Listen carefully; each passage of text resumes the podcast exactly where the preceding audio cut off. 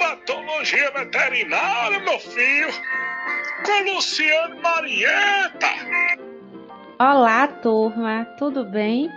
É com muito prazer que eu estou aqui com vocês para darmos início a mais um semestre dentro desse curso maravilhoso chamado Medicina Veterinária. E dessa vez o nosso foco é a patologia veterinária.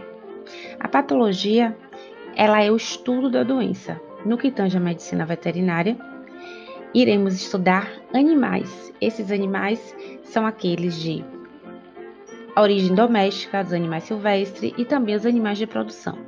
Mas a gente precisa abrir um parênteses. Apesar do médico veterinário estudar doenças que, que acometem os animais, ele tem grande importância na saúde do humano. Afinal de contas, os homens se alimentam de animais, de produtos de origem animal como carne, ovos e derivados do leite. Logo, nós também somos responsáveis pela qualidade e pela saúde da vida dos humanos. A patologia ela se divide em dois grandes ramos: a patologia geral e a patologia específica.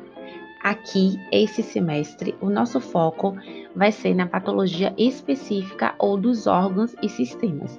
Dentre os sistemas, nós vamos ver, por exemplo, o sistema musculoesquelético, o sistema cardíaco, o sistema urinário, né? Só para deixar vocês um pouco com um gostinho de quero mais.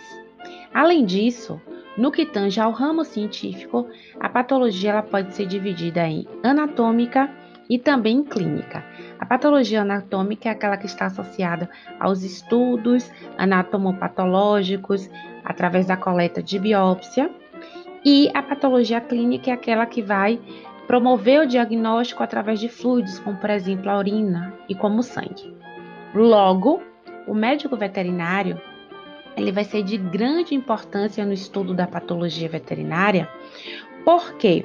Porque ele vai precisar, para realizar o diagnóstico, de conceitos amplos como exames clínicos, citológicos, histológicos, macroscópicos, conceitos também de microbiologia, bioquímica, hematologia, biologia celular e molecular.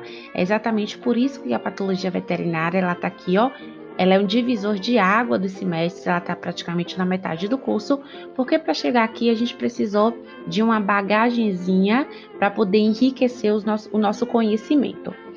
E o médico veterinário que vai atuar com a patologia veterinária tem um amplo mercado esperando. Não só aquele mercado laboratorial, né?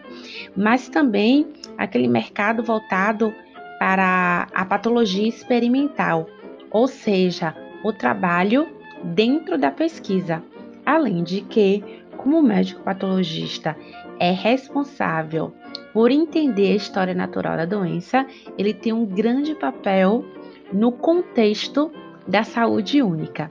Espero que vocês tenham gostado do nosso papo hoje.